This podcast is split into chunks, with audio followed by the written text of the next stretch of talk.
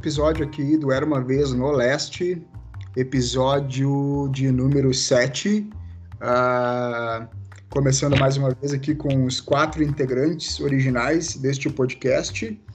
Uh, e vou começar então dando boa tarde, bom dia, boa tarde, boa noite para todos. Bom dia, boa tarde, boa noite, Rafael, como está o senhor? Buenas, estamos uh, aí de novo, mais uma vez, no sétimo, na sétima edição. Uh, e vamos, vamos embora. Quase não está acontecendo nada no mundo para a gente discutir, né? Vamos lá, é vamos dar. Bom dia, boa tarde, boa noite. Pedro, como está o senhor? Bom dia, boa tarde, boa noite, todos os integrantes do Leste. Estamos aí sobrevivendo. Bom dia, boa tarde, boa noite. João Francisco, como está o senhor, esse nobre teólogo? A benção, tudo bom? Muito a bem. Benção, a benção foi bonito. A benção foi. A essa aí ele tirou do arco, né, cara? Chegou chegando, né, gurizada? Bom, então nós temos alguns temas hoje para trabalhar, né? Uh, sem deixar de falar dos 202 anos aí do nascimento do filósofo alemão, né? Karl Marx, uh, nascido em 1818, lá em Trier, na Alemanha, né?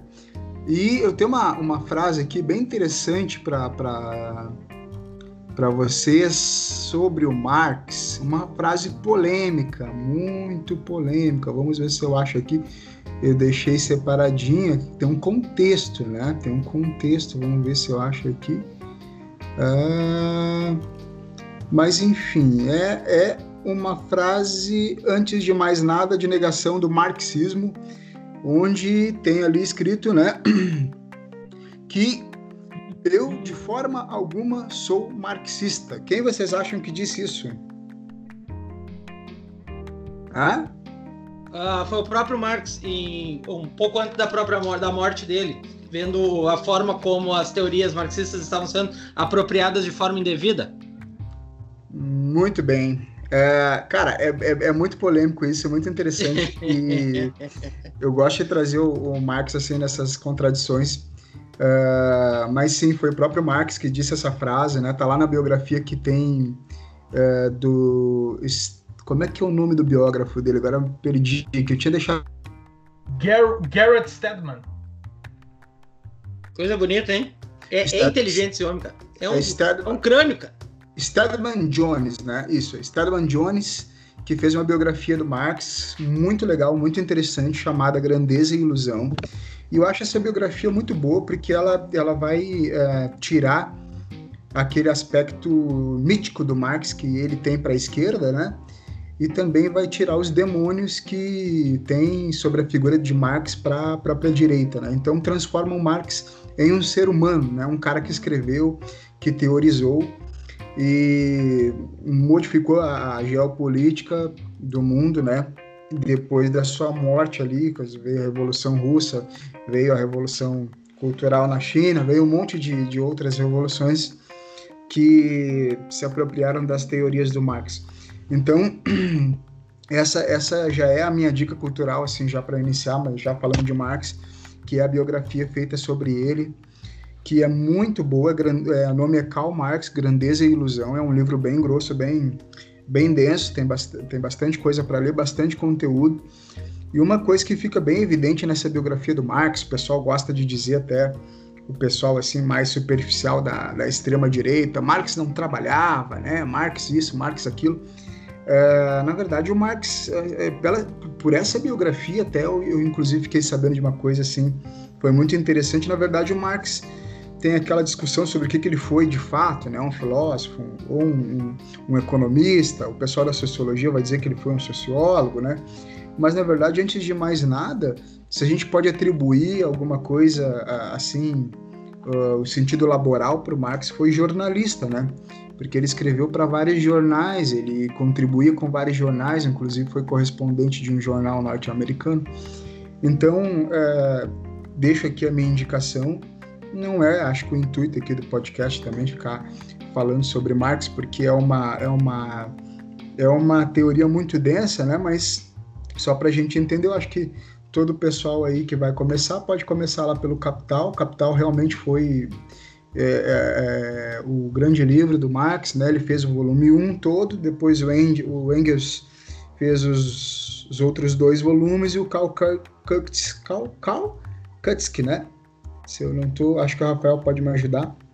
Fez o quarto volume e então, então nós temos quatro volumes sobre o Capital, mas o primeiro realmente é o que conta lá com o, acho que é o único volume que tem uh, compilação única e exclusiva do Marx. O resto. Eu só acho, Alexandre, eu só acho que uh, quem tem curiosidade em começar a estudar Marx, a ler Marx e falar sobre ele, né, estudar mais sobre a vida dele, eu acho que antes do Capital, eu acho fundamental assim ler o próprio manifesto do Partido Comunista, né, que talvez ah, seja a, a leitura tá. mais é, agradável, mais fundamental, né? É, do, do Marx, assim.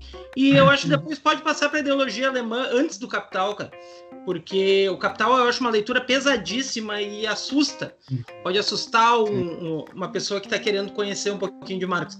Eu acho que deixa o Capital para uma terceira, quarta uh, leitura. Até o próprio 18 Brumário de, de Luiz Bonaparte pode, pode vir antes, assim nessa questão, mas é, é bem interessante. Com certeza uh, são os livros do Hackney, né, Rafa, também que explicam os volumes também. Também, também. São é, te dão, é, te dão mais é. mastigadinho, assim, para te compreender Sim. um pouquinho melhor. É, e quem tem, quem tem interesse em aprender mais sobre, sobre ele, então, fica a dica da gurizada aí. Eu acho que o Capital para quem tem um pouco mais assim de, de, carga de leitura é interessante porque ali está a teoria econômica que modificou a geopolítica mundial dos anos seguintes, né?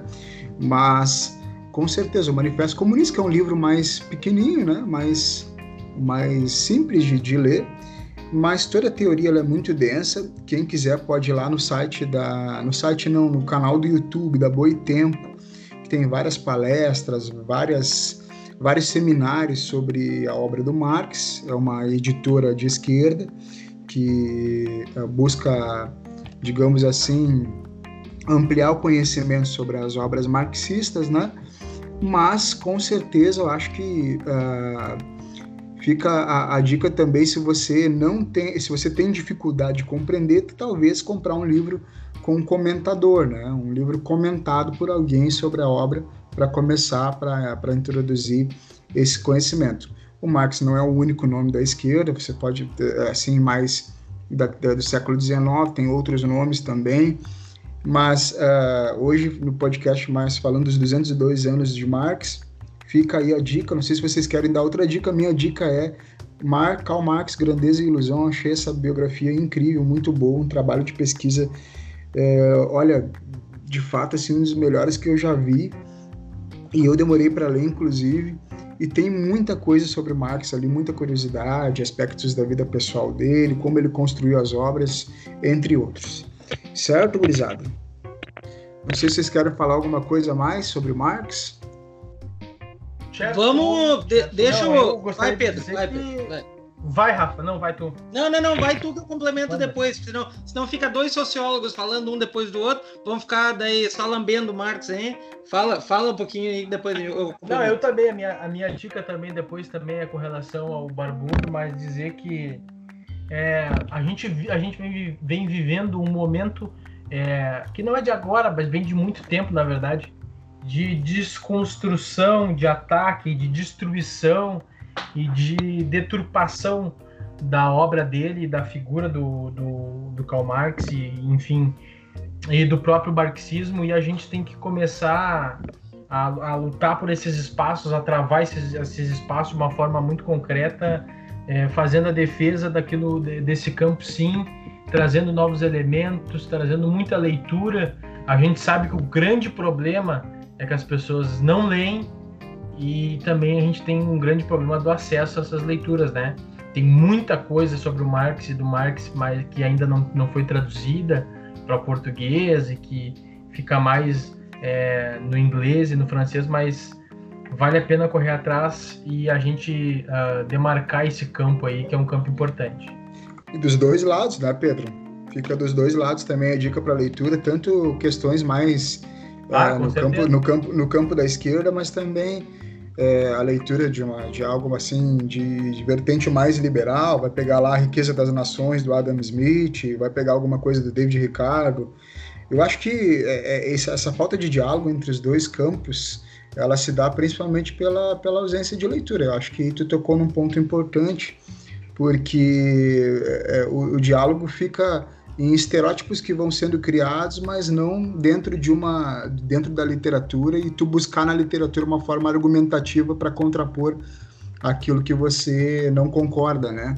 Então, entender também Marx dentro do seu período histórico. Marx não viu nenhuma revolução comunista, né? Marx não viu nenhuma revolução socialista, mas, aliás, é, comunismo já é por si próprio um, um fato muito contraditório, porque para existir comunismo não pode existir Estado, né? Teríamos aí três vertentes de movimentos que não gostam do Estado. Teríamos os anarquistas, os neoliberais e os comunistas, né? Então, para para ter comunismo não tem, é, não pode haver Estado, são, são estágios, né? Socialismo depois comunismo. Marx nunca viu isso e 100 anos depois da morte de Marx, para mim, assim, ao meu ver, teve uma outra grande revolução que foi o surgimento da internet e, e eu acho que a nossa vida é uma vida antes e outra vida depois da internet. Eu acho que não tem como avaliar as, as coisas de, de uma maneira uníssona, porque a internet ela mudou as relações sociais de fato. Né? Então nós temos hoje empresas como por exemplo o Twitter que tem uma página lá, não produzem nada, mas fazem doações bilionárias aí para combater o coronavírus com um bilhão né, de, de dólares que, que foi o que o cara lá, o dono do Twitter, doou. E já entra uma questão, como uma pessoa consegue acumular uma, uma fortuna dessas, né, não produzindo absolutamente nada. Né? Então é uma, é, seria um, eu acho que o Marx ele teria que refazer muitos dos seus estudos depois da era da revolução tecnológica. Certo, Rafael? Não sei se quer comentar. Uh, sim, uh, não, eu quero só trazer um, um, uma frase que nem tu trouxe uma frase do próprio Marx antes, né? Uh, eu gostaria de trazer a, a seguinte frase, tá? é claro que a luta de classes existe, só que é a minha classe que está ganhando. Uh, vocês sabem de quem é essa frase? Não? Fala aí. Essa frase é do senhor Warren Buffett, um dos dez maiores bilionários do mundo. Né? Ou seja, legitimando a existência da luta de classes. É lógico que a luta de classes existe, só que a minha classe está ganhando. Tá? uh, o... Cara, eu, eu acho bizarro, às vezes, quando a gente discute né? E o cara diz assim: não, bah, Marx, comunista, né? Bah, eu tenho pavor disso, porque daí já vai vir lá, bah, Stalin, não sei o que. Calma, cara, calma, cara pálida. Vamos, vamos, vamos conhecer um pouquinho mais de Marx. Tem gente que, tem gente que a gente discute, às vezes o cara assim, ah, mas Marx, tá, mas e daí? quantas vezes tu já leu Marx para fazer uma crítica? Não, não, nem preciso nem ler. Sabe aquela síndrome de Danilo Gentili? Eu não preciso Sim. ler para criticar, eu não preciso conhecer para criticar. né? o, o próprio Marx em si, uh, imaginem o, o, como é que o Marx vai fazer uma crítica ao capital lá da Manchester de 1848, né, do, da indústria inglesa, se ele não conhecesse, se ele não lesse aqueles autores que estavam se debruçando sobre aquilo. E outra, é importante frisar é, da biografia do Marx, né, que o Marx sempre foi um filósofo uh, e quem trouxe para ele a bagagem uh, da empresa foi o Engels, né, foi o Friedrich Engels, que era um capitalista. Né, o, o pai dele era dono de empresa, ele trabalhava com o pai dele, mas uh, automaticamente ele conhecia o modelo de produção e foi ele que trouxe isso para o Marx e a partir de então é que o o, o Marx se interessou pela questão do trabalho, né? Antes, é, é, essa é a, a, é a divisão do Marx, do jovem Marx lá, que era um hegeliano, né, discípulo de Hegel, uh, e do Karl Marx mais maduro, que vai falar, vai criar suas, seus principais conceitos, né, como luta de classes, alienação do trabalho, né, uh, todas essas questões uh, relacionadas ao Marx propriamente dito. Uh, o Marx talvez seja um dos autores, um dos pensadores mais mal interpretados, tanto pela direita, mas também pela esquerda. Né? Tem muita gente de esquerda que jamais leu Marx. Tem gente que cita Marx e jamais leu. Né? Tem gente que não entende o que, que o Marx quis dizer. Né? Foi importante isso que o Alexandre trouxe há pouco, né? num conceito de Marx uh, eu, eu, tenho, eu tenho muito claro para mim que no, no, no, comunismo marxista o Estado não existe. É impossível tu ter um Estado uh, forte, controlador, porque ele não existe. O Estado é inexistente. É, as pessoas estão tão evoluídas que elas já não, uh, não aceitam mais, não, não, não tem mais a necessidade do Estado. Né? Aliás, Bem... aliás o, o, próprio Estado, né, Rafael, só para complementar a tua fala, dentro de uma, da teoria da superestrutura de Marx, o próprio Estado legitima as relações capitalistas, né? Ele, ele, o próprio Estado legit, legitima o acúmulo do capital. Então, é, é, é, bizarro quando algum liberal fala que a esquerda gosta de Estado forte utilizando alguma, alguma tendência teórica do Marx. Não faz nenhum sentido. O Marx não faz nada, desejar, nada. O Marx, inclusive, desejava o fim do Estado. Se fosse Sim. seguir a, a premissa realmente da, da, da, literatura marxista, ela seria o fim do Estado e as relações comunais, lá prevendo o que Marx jovem queria, né, quando ele começa a falar um pouco sobre economia, que eram as, as relações é, naturais, digamos, né, o homem não seria condicionado a viver dentro de uma estrutura capitalista forçada. Acho que é isso. Só para completar, né? Só para completar essa questão do, do Marx ainda, né? Uh, para entender um pouquinho do que, que seria o comunismo marxista, basta, basta ver um pouquinho na biografia do Marx quem eram as referências dele. Um dos primeiros uh, referências teóricas que o Marx vai ter vai ser o Proudhon, né? Que é um dos pais do anarquismo. E um cara que era amigo do Marx, frequentava os mesmos lugares e era um grande fã do Marx, era o Bakunin. Ou seja, dois caras que vão cunhar o pensamento anarquista, né, e muito próximos do que o Marx estava pensando. Ou seja, quem que quer, e aí já, depois eu vou dar a minha dica cultural, né, relacionada a isso, que vai ser o filme O Jovem Karl Marx, né, mas depois eu falo mais sobre ele. Que é uma pena. Mas só para complementar, é uma pena que é um filme chato pra caralho.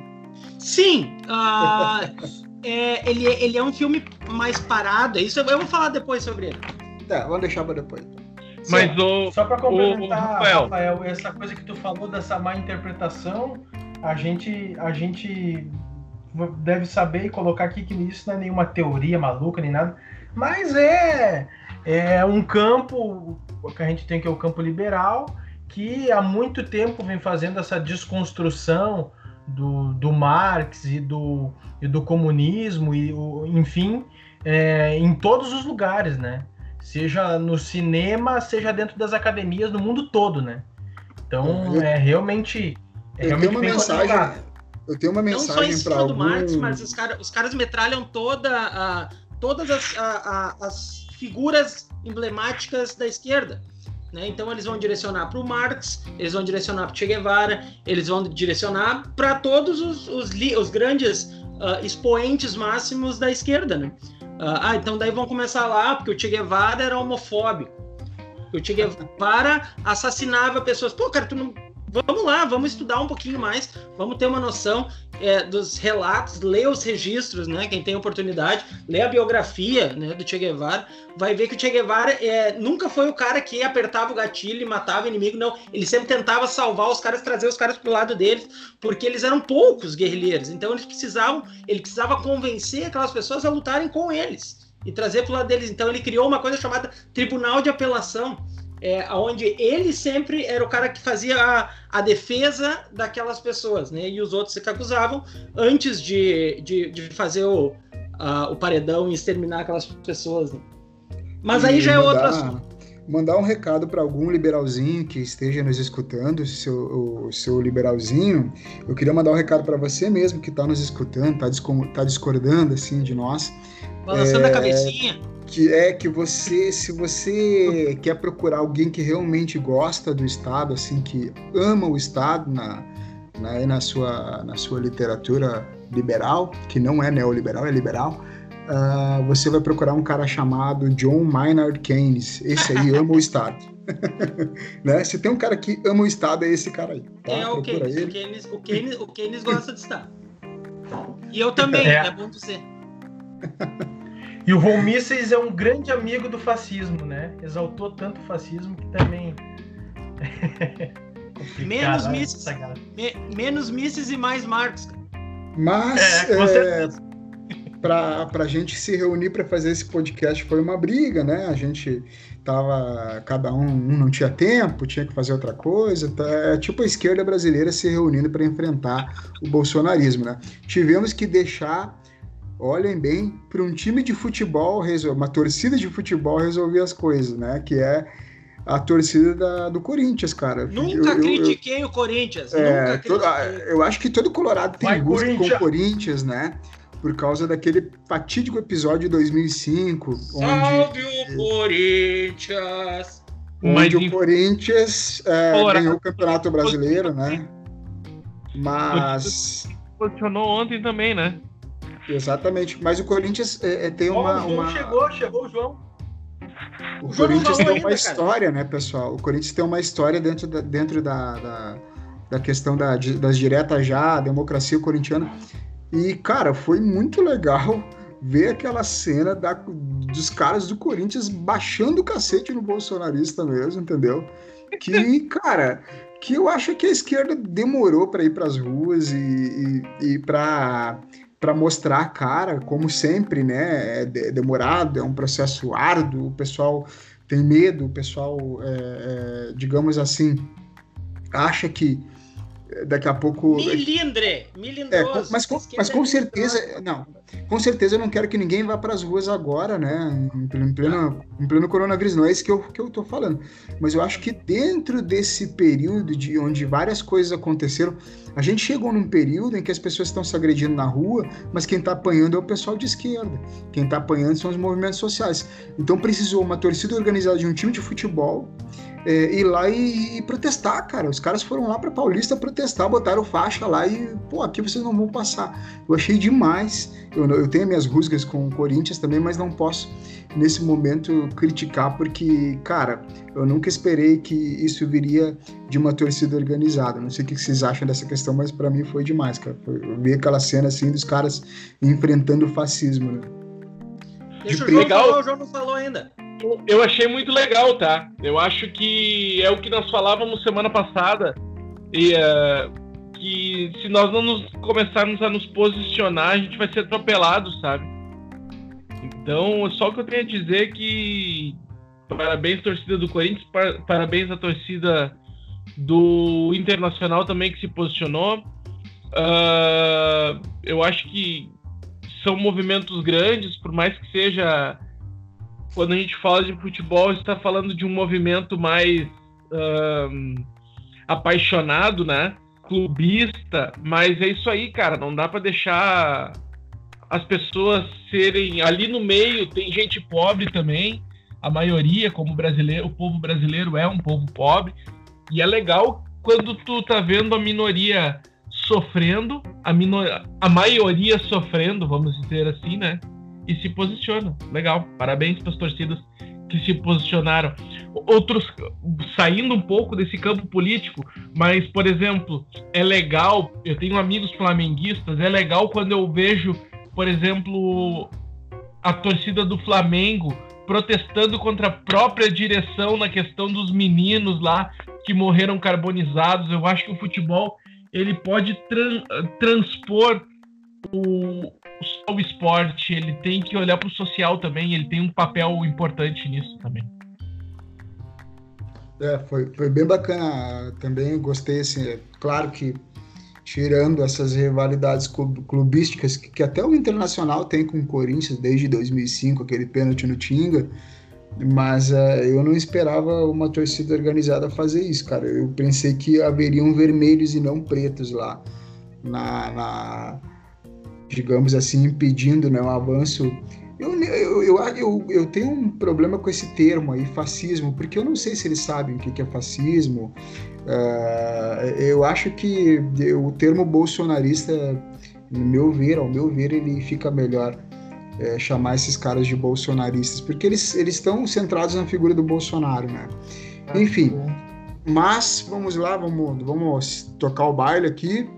Uh... Eu, só queria, eu, só queria, pegar um gancho nisso que o João estava falando, já que a gente está falando, já que a gente está falando da questão do futebol, né? Uh... Bem, o, o, João falou sobre, sobre o Internacional, eu queria dizer, a torcida do Internacional se manifestou, ok, mas o presidente Marcelo Medeiros cometeu uma gafe fantástica é, na semana hum. passada, porque é, é, o, o, Internacional voltou aos treinos, né? E daí perguntaram: ah, mas e, e, se algum jogador não se sentir confortável? Ah, não, daí ele pede demissão. Como assim, cara?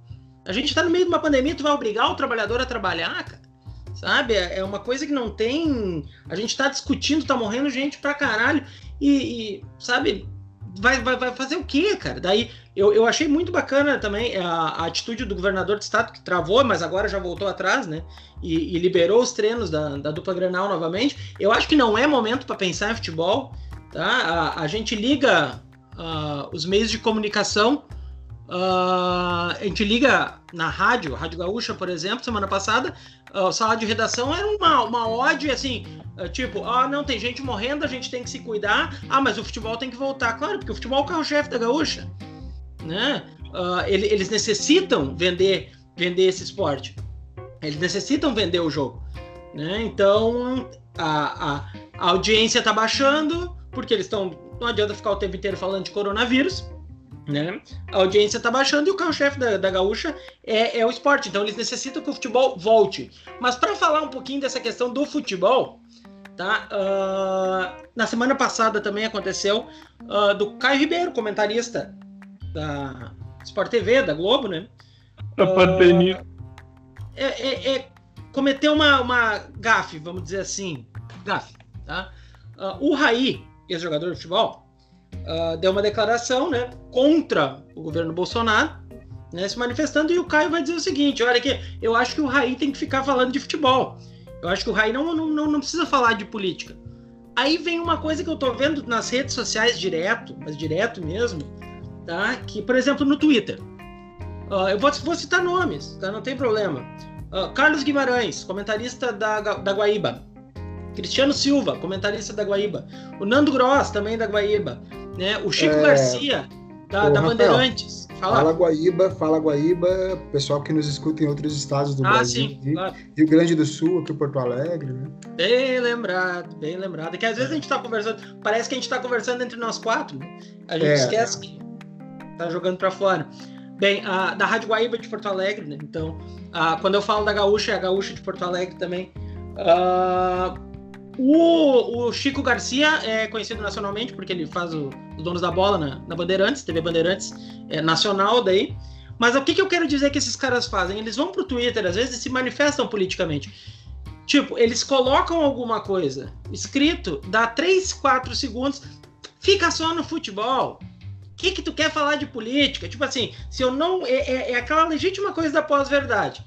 Né? Se, eu, se o cara tá falando aquilo que eu acredito, aquilo que eu. Ah, ah o, cara, ah o cara é máximo. Ah, o cara é gênio. Que cara legal. Ele tá falando, ah, olha só isso aqui se posicionando. Agora, se ele fala uma coisa que eu não gosto, tu não sabe nada. Dá pra ver que teu forte é futebol, tu só sabe disso, sabe? E eu vejo isso muito presente, né, nessas pessoas que eu sigo lá e que se manifestam direto uh, sobre política e, e, na minha opinião, fazem boas manifestações, manifestações inteligentes, bem embasadas, né? Uh, não tem senso comum ali presente quando esses, as pessoas se manifestam. É, mas eles são sofrem esse tipo de retaliação o tempo inteiro. Fica só no futebol. Parece que se o cara uh, é comentarista esportivo, ele só pode falar de futebol. Né? Mesma coisa o Raí. O Raí, ele, ele tem uma bagagem, querendo ou não. Para quem não lembra, o Raí é irmão do Sócrates. Antes o Alexandre falou sobre a democracia corintiana. Sócrates foi um dos pivôs da democracia corintiana. Né? Ele foi um dos líderes do, do, do da democracia corintiana, que é uma, uh, todo um movimento da, da, década de 80, que inclusive vai, é, vai ser a favor da, da, volta da democracia ao Brasil e combater a ditadura. Né? O próprio Sócrates, próprio Sócrates diz que se a lei uh, Dante de Oliveira, a emenda Dante de Oliveira de 84, que trazia o voto direto, se ela fosse não fosse aprovada, ele ia sair do Brasil. E como ela não foi aprovada em 84, ele se mandou para Fiorentino. Realmente ele abandonou o Brasil. Né? Menos mal que depois, um ano depois, né, uh, em 85, a, o voto direto voltou para o Brasil. Né? Mas a, e isso foi a democracia corintiana. Então o Raí ele tem berço nesse, nessa questão de é, interpretação das lutas sociais, ele tem berço nessa questão de posicionamento político. Sabe? Como assim? Não, não pode se manifestar, cara? Como assim? Sabe? Então o Caio foi extremamente infeliz. É, parece, parece muito aquele pensamento da. aquele pensamento. O, o Alexandre não gosta do, do, termo fascista, né? Bolsonarista, vamos dizer assim. Uh, parece aquele pensamento tipo assim, ah, ó, isso aí, tá concordando, eu tô concordando contigo. É isso aí, tá beleza. O Lula é ladrão. Ah, não, o Bolsonaro é miliciano, não. Aí tu é comunista, tu é petralha. É, ah, vai lá com o Lula. Né? É, é, é esse argumento chulo, sabe? Me, me, parece muito, muito bem, muito presente ali essa, esse reducionismo uh, do, do, pensamento bolsonarista. O João quer falar, é. João? Fala aí. Fala Isso, aí, na verdade, foi muita gente, para quem não, não pegou ali a situação, foi que o Raí é perguntado sobre o retorno do futebol, né? E ele diz: não, estamos treinando, vamos voltar, porém eu acho que não é momento de voltar ao futebol. E daí ele começa a citar que nós estamos perdendo muitas pessoas, o governo nacional não sabe ainda o que fazer, e ele começa a se posicionar politicamente. E o Caio vem e diz: não, ele tem que ficar só no futebol. Mas uma coisa que muita gente não sabe: o pai do Caio Ribeiro é, é dirigente de São Paulo. Eu até abri aqui o nome do pai do Caio. Eu não falo francês, tá, gente? Se eu pronunciar errado, perdão. O nome do pai do Caio é Dorival Decussot, aparentemente. Acredito que seja Decussot. Foi... Desculpa. E ele veio a público dizendo que ele concorda com o Caio que o Raí tá errado. Estranho, né? Uh... É, é, complicado. Muito, é, é, para quem, mas para quem quer saber da treta, vai, vai, lá no YouTube. O pai do Caio mais de uma vez a favor de tirarem o, o Raí, pedindo para tirar o Raí do clube. Então, ele é, como conselheiro, já fez um monte de coisa, reclamação contra o Raí. Então, quando veio essa. Pode ser até que o Caio não tenha nada contra. Pessoal, assim. Mas ficou xarope por causa do histórico da família, né? Que já brigou com o Raí. É. Cara, isso, isso é um, é um problema de muito. É um problema assim que, que a gente vê muito também, não só no, no, nesses caras que são comunicadores e tal, seja do esporte ou não, é o seguinte, os caras querem manter o isen, assim, querem bancar o isentão para dizer que não estão se queimando em lugar nenhum, e aí o, o Caio vem assim, é, meio que, que é, é, querer restaurar uma suposta ordem dentro do pensamento de quem está falando sobre esporte e futebol. Ora, o esporte ele tá ele tá totalmente não tem como tu desvincular o esporte da sociedade das, e das expressões do que está acontecendo é, no momento que, que pelo que a gente está passando, enfim.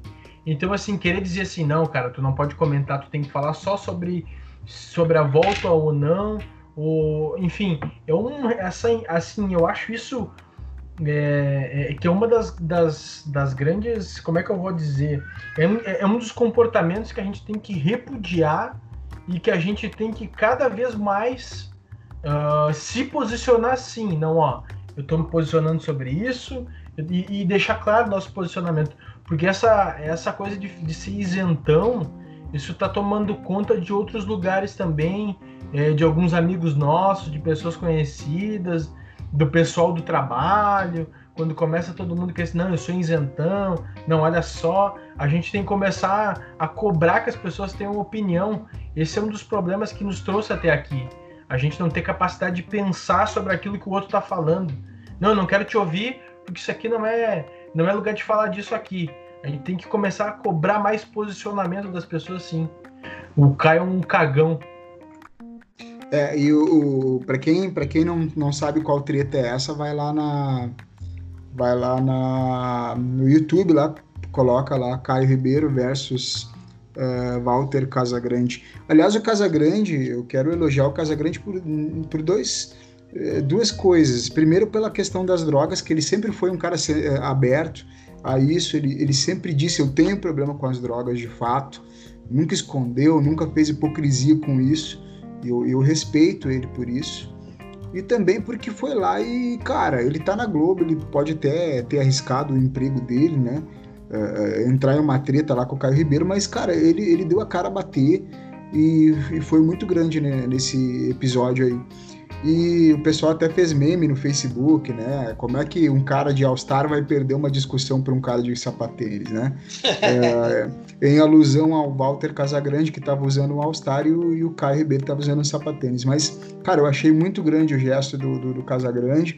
E o Caio Ribeiro, não sei se vocês perceberam, não sei se vocês olharam o episódio, o, o vídeo completo, mas o próprio Galvão Bueno discorda do Caio não, Kleber, todo mundo ali discordou, né? o Kleber Machado discorda do Caio e, cara, ele, ele passou um vexame ali, porque eu acho que ele foi tentar agradar ali a direção da Sport TV ali, não, aqui não se fala de política e, e no fim ficou bem chato para ele, né?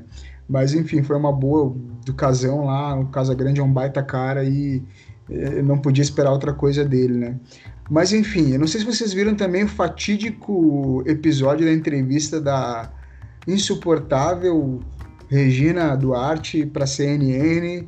Eu não sei se alguém quer comentar alguma coisa, mas foi um episódio dos mais terríveis e tristes, assim, umas é aquele tipo de coisa que a gente olha em Alexandre, eu só queria eu só queria trazer ainda, né, o importante frisar, né? Hum. É, antes eu falei do Sócrates, né? Jogou no Corinthians, ah. um dos líderes da democracia corintiana. O Casagrande jogava nesse mesmo time, era um dos líderes da democracia ah, corintiana. Né? Então, é, é, eles estavam ali, assim como Vladimir, assim como Zenon, né? E tinha uma galera que, que, era os, que eram os líderes daquele, uh, daquele movimento dentro do Corinthians. Né? O, é. o goleiro Leão, né? Então, tem, tem toda uma galera que estava ali que era só, mas o Casagrande estava presente lá no, junto com o Sócrates na, na liderança do movimento. É, e sobre e, esse e... negócio e sobre o negócio das drogas que tu falou, Alexandre muito legal de ver o, a entrevista, o Potter entrevista do. Que o Potter entrevista o Casagrande falando sobre sua, sua recuperação uh, para vencer a. sua luta para vencer as drogas. Então fica uma dica aí legal pro pessoal dar uma olhada. Ou uma ouvida, um podcast. É.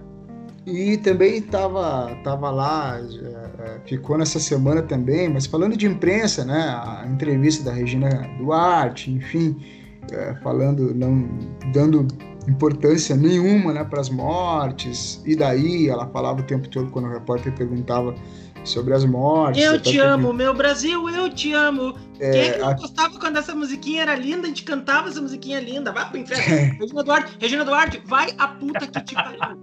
É, a, Regi... a Regina Duarte é uma figura desprezível hoje, né, cara? É uma figura desprezível. Acho que ela, ela é meio alucinada até, inclusive, assim. Ela é, é muito pra quem, pra quem, e para quem dentro da cultura achava que não, ela não ia. É de muito tempo que ela encarna esse protofascismo bolsonarista, de muito tempo, né? De agora. Quem, quem não lembra, né, do clássico. Isso, quem sabe? não lembra, eu tenho medo do Lula. Quem não Exatamente, lembra? Exatamente, cara. Pô. E, e, e, a gente vê, e agora, é, é, o problema é que agora isso ficou evidente para todo mundo, né? O problema é que assim, ela se manifestou de uma forma que não teve nem como o pessoal dizer assim, não, é peraí, veja bem, não é bem assim.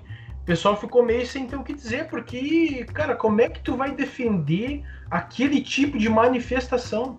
É, é indefensável, cara. E aí ficou evidente para todo mundo uh, o quão desprezível é essa pessoa. Não vou nem citar o nome dela porque ela é desprezível. É outra que que... É do time, é do, time Olha, do Weitraub, é do time do Ricardo Salles, é do time é da Damares. Tá, tá, no governo é. certo. Essa aí tá no governo certo. Governo de loucos, Exatamente. doentes, gente doida. Exatamente. É. Bom, uh, e para encerrar agora nossos, as nossas pautas aí, né? Uh, deixa eu pegar aqui, acho que não tinha separado a notícia, mas a Venezuela capturou seis, seis invasores lá norte-americanos, né? Que estavam numa missão lá para tentar derrubar o Maduro. E, e, a mídia meio que deu uma abafada nisso, não se comentou muito, saiu uma manchete aqui, outra lá, mas é um fato importante porque coloca em cena novamente aquelas teorias conspiratórias que a gente acreditava que eram teorias conspiratórias, mas de, de fato não são, né? São reais. Então, inclusive, eles foram categorizados como terroristas pelo presidente Maduro, foram capturados, estão lá na Venezuela, né? Isso mostra a, a influência do governo norte-americano nos, nos, países, nas democracias, como sempre existiu, né? mas coloca a Venezuela naquele patamar é, que a gente passa a analisar com mais cuidado e, e deixa de lado essa, essa, essa bobagem conspiratória que a própria direita construiu também, né? quando atribuía a, Venezuela essas histórias que, que eram construções da própria Venezuela para é, para legitimar o, o, governo Maduro. Eu queria a opinião de você sobre isso, rapidinho aí, para a gente Não, eu, vou, eu vou, vou, falar assim, é, é, isso é impressionante quando a gente para para ver eu, e pensar, né, as coisas como acontecem no mundo, e aí a gente escuta um pouco dali, um pouco daqui, piriri, pororó, e é verdade, não é? Então a gente começa a, a fazer aquele exercício de pensar realmente. Quando a gente escuta que é, os Estados Unidos barra Arábia Saudita vem controlando o, a OPEP há muito tempo e fazendo um esforço muito grande para causar aí um, um impacto econômico, como vem causando de fato, tanto na Venezuela, que é a maior reserva de petróleo do mundo, né, quanto na Rússia. E a gente vai vendo e escutando esse tipo de coisa e vai dizendo assim: não, mas espera lá, tem um problema aqui, um problema ali. E quando essas coisas acontecem e a gente vê que, que o pessoal da grande mídia, assim, é, meio que deixa para lá, peraí, esses caras da oposição não não estão fazendo nada, isso é uma mentira do governo, o pessoal da oposição não tá botando fogo em nada, não tá matando ninguém. É todo mundo, é todo mundo vive num, né? Todo mundo é santo, é o governo que é ruim, porque os caras são loucos. A gente vai ver hoje toda essa crise é, social e econômica que o país passa, né? E se a gente não colocar aqui essa pressão tremenda de, de um país que a gente não tem como, como colocar de uma outra forma que não seja dizer que é o imperialismo norte-americano, né? Um país que se diz lutar pela liberdade, mas que tem 800 bases militares espalhadas ao longo de todo o mundo, né? E, e aí é, é a Venezuela que é autoritária, Maduro que é autoritário, né? Os caras primeiro tentaram fazer um ataque com drone para matar o cara, né?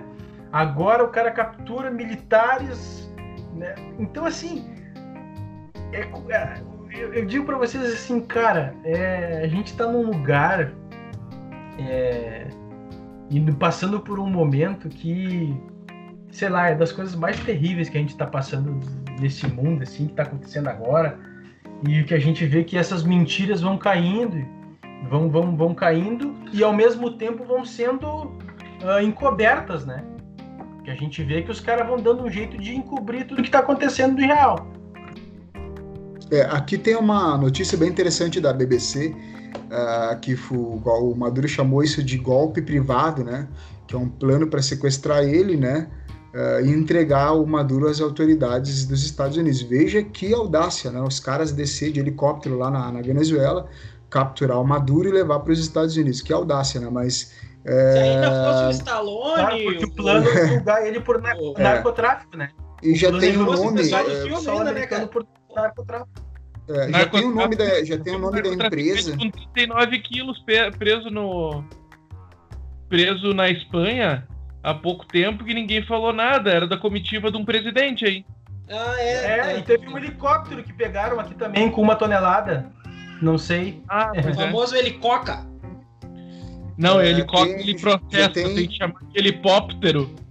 Já tem o nome da empresa aqui, gurizada, não desvirtuem aí. Já tem o nome da empresa que tentou sequestrar o Maduro, era, não eram militares norte-americanos, eram, eram mercenários. O nome da empresa é Silvercorp. Inclusive a manchete aqui, o que, que se sabe da Silvercorp, né? Que é essa empresa que tentou sequestrar o Maduro. Aí vocês têm uma noção de quão, é, digamos assim, ainda é uma visão imperialista que a gente tem e que de fato ela existe sobre os Estados Unidos.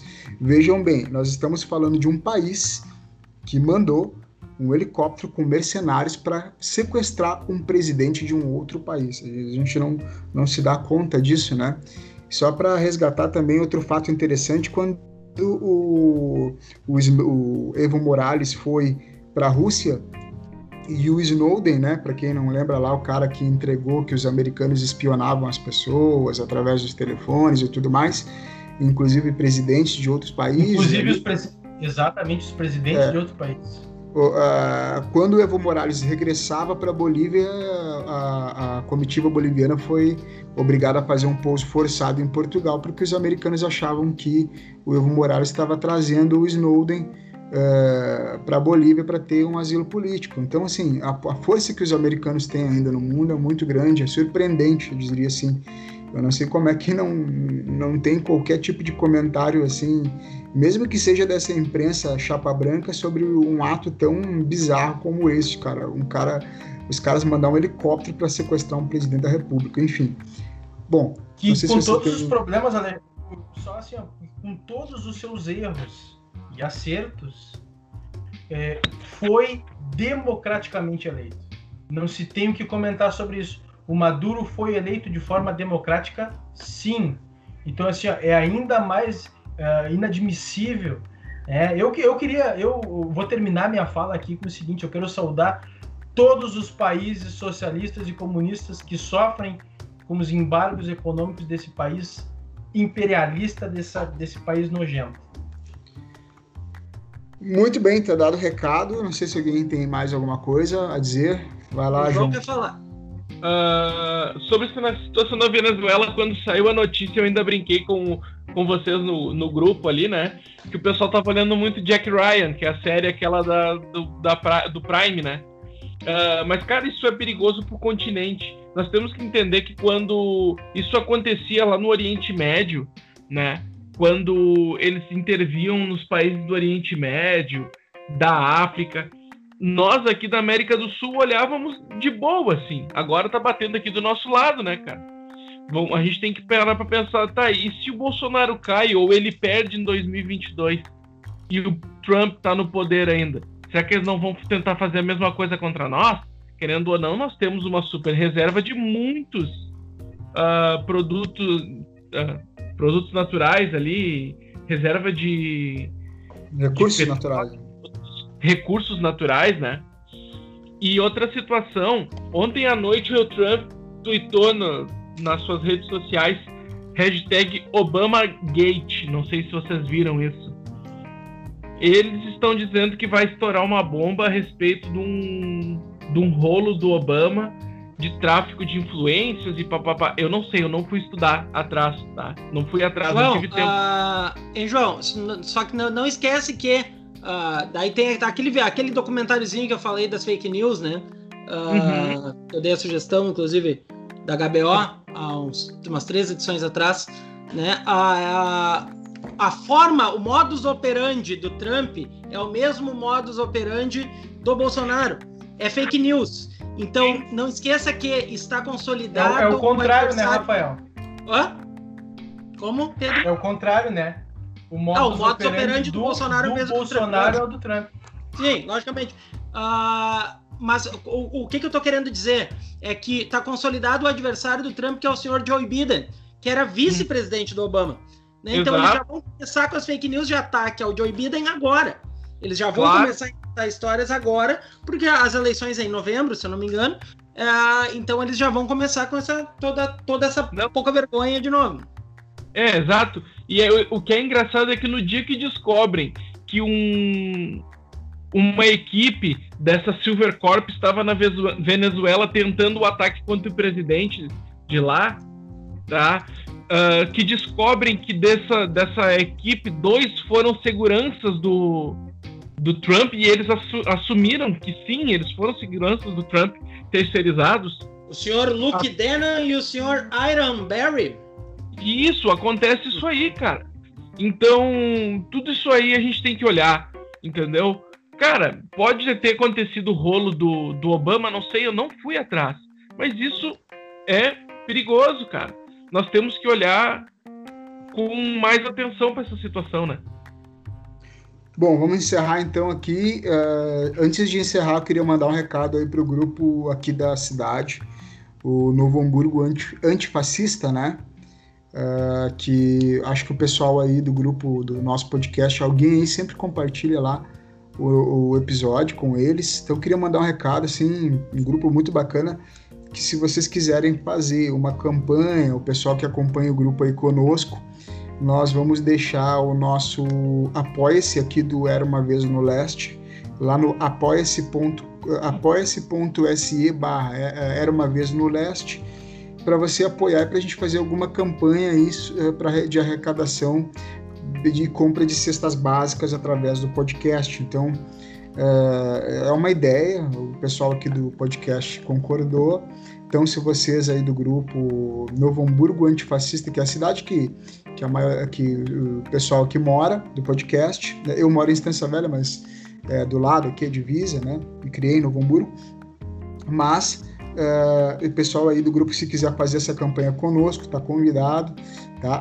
apoia.se barra era uma vez no leste, vai lá e contribui, a gente vai tornar tudo é, transparente, vai colocar lá os extratos de conta bancária para a gente fazer uma campanha bacana aí para arrecadar cesta básica para a galera que está precisando muito.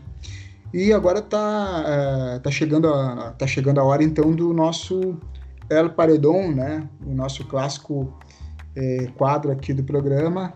E eu queria já começar então mandando para o paredão o senhor Daniel Escola que no último episódio do Era Uma Vez no Leste, né, eh, tem pessoas que, que acompanham os dois, né, os dois podcasts de lados distintos. É, o senhor Daniel Escola falou muito sobre a apropriação dos símbolos nacionais por, por, pelos grupos bolsonaristas, né? Mas ele, como sempre, fala 20% do que está acontecendo e, e, e 80% ele vem é, com aquela clássica fala sobre a esquerda. Né? Então, o, o, Potter lá começa questionando o Daniel Escola sobre a apropriação dos símbolos nacionais, né? Como a, é, e também o uso de bandeiras de outros países, bandeira dos Estados Unidos, bandeira de Israel, que esses dias estavam lá naquele protesto da esplanada dos ministérios dos três poderes lá, né? Uh, e aí o Daniel Escola falou: pois é, é complicado, né? Usar Israel, usar Estados Unidos, mas vamos falar mesmo do dia que o Olívio Dutra assumiu porque tinha uma bandeira de Cuba lá no Palácio Piratini. Vamos falar mesmo lá do secretário de, de, ministro lá, o secretário de Agricultura lá do governo Tarso Genro, que tinha uma bandeira do MST no, no, no gabinete dele. Ou seja, uh, o Daniel Escola é um liberal assumido e também agora está deixando a, tona, né? Porque no podcast ele tem mais liberdade para falar o seu anti-esquerdismo a todo custo. Então, este é o cara que vai para o paredão uh, aqui, para mim. Deixo para vocês aí. Bem, eu, eu vou falar o seguinte, cara. Uh, eu, eu sempre sofri a minha vida inteira com o estereótipo do gordinho cagão. Tá? O que, que é o estereótipo do gordinho cagão? O, gordinho cagão ele não tem coragem para nada. Ele é aquele cara que fica com medo de, de tudo e, e, não, não, não toma determinadas ações, tá? Então, sendo assim, eu quero dizer para o senhor Rodrigo Maia, não seja um gordinho cagão. Quebre o estereótipo do, do, do gordinho cagão, senhor Rodrigo Maia. Abra o processo de impeachment. Por hora o senhor está no paredão. Muito bem. Próximo aí. Vamos lá. Eu quero colocar o senhor Marcelo Augusto Xavier da Silva. Vocês sabem quem ele é? Ele é o atual presidente da FUNAI. Quero colocar ele no paredão sem clemência. Olha aí. Sobrou para ti, João. Vamos lá. Eu ia começar. Eu tinha escrito aqui que eu ia colocar o Caio Ribeiro ou a Regina Duarte. Mas, cara. Coloca os não... dois. Bota os não dois, dá, João. Não dá. Eu tenho outro, uma outra opção aqui, tá? Uh, eu vou colocar no paredão aquele maluco que rodou na internet aí, que botou a máscara na cabeça, que tava com a camisa da CBF por baixo do blusão, que não queria usar a máscara pra, pra comprar um remédio, tá? Aquilo ali, desculpa o, o como diria o Caio Ribeiro, é um bananão, mas não, não é um bananão, é um arrombado mesmo, tá? Então vai, vai pro paredão aquele arrombado. Pra quem não viu o vídeo, me chama que eu passo. então, é, só para divulgar as redes sociais aí, muito obrigado a você que nos escutou até agora. É, se quiser me seguir lá, vai lá no correspondente humano lá no, no Instagram, olha umas fotos lá que, de alguns países que eu tive lá. E também o pessoal, não sei se vocês querem deixar contato também, cada um deixa aí sua rede social uh, para oportunidades de trabalho também. Pedro Almeida, Pedro. Instagram. E a dica, Pedro. vamos deixar a dica? Ah, tem a dica cultural, então rapidinho eu vou deixar aqui uh, Grandeza e Ilusão do Marx. Já disse lá no início do podcast, quem quiser, quem quiser é uma boa leitura para entender um pouquinho melhor o pensamento do Karl Marx. Eu quero deixar uma dica também, que é o livro maravilhoso que traz o Marx de uma forma quase inédita. É do Kevin B. Anderson, é Marx nas margens, nacionalismo, etnia e sociedades não ocidentais. É uma edição da Boitempo. Uh, eu, eu acho o seguinte, acho que passou despercebido no início, a gente começou a falar de Marx, mas sempre a tempo, ó, no, na finaleira a gente lembra por que, que a gente está falando tanto de Marx. Semana passada, Marx estaria fazendo 202 anos de idade. Né? Eu acho que passou despercebido, acho que a gente não deu essa informação lá no início. Mas ok, uh, a minha dica, já que está todo mundo dizendo, falando de Marx, eu vou trocar a minha dica cultural, que seria o filme do Marx. Quem quiser olhar, olha lá. Ele é meio chatinho, é meio é, paradinho, mas ele é importante para a gente conhecer a, a vida do, do Marx, mas, que é o jovem Karl Marx. Mas eu troquei e eu vou dar uma dica do livro chamado Democracia Corintiana, a, a Utopia em Jogo, do Sócrates e de um jornalista chamado Ricardo Gozzi. Tá? esse filme é, da, é, é, um livro da editora Bom Tempo de 2004 vai falar sobre a democracia corintiana. Minha dica cultural é Em Nome de Quem, a bancada evangélica e seu projeto de poder da Andrea Dipp, editora Bra Civilização Brasileira que dá uma ideia do, dos meandros da nossa mancada evangélica, né? E eu queria indicar um filme também, depois que falaram ali do Snowden. Dei uma olhada no filme Snowden, Herói ou Traidor, que é bem legal. Se eu não me engano, tem na Netflix. Então tá, galera, era isso então. Muito obrigado quem nos escutou. Não esqueça de ir lá no Apoia-se dar aquela força para a gente fazer essa campanha de arrecadação. Eu acho que um dos membros aqui do podcast vai publicar lá no grupo lá do Novo Hamburgo Antifascista para o pessoal também se mobilizar. E espero vocês no próximo episódio. É isso aí. Tchau, galera. Muito obrigado aí a todos que participaram. Valeu!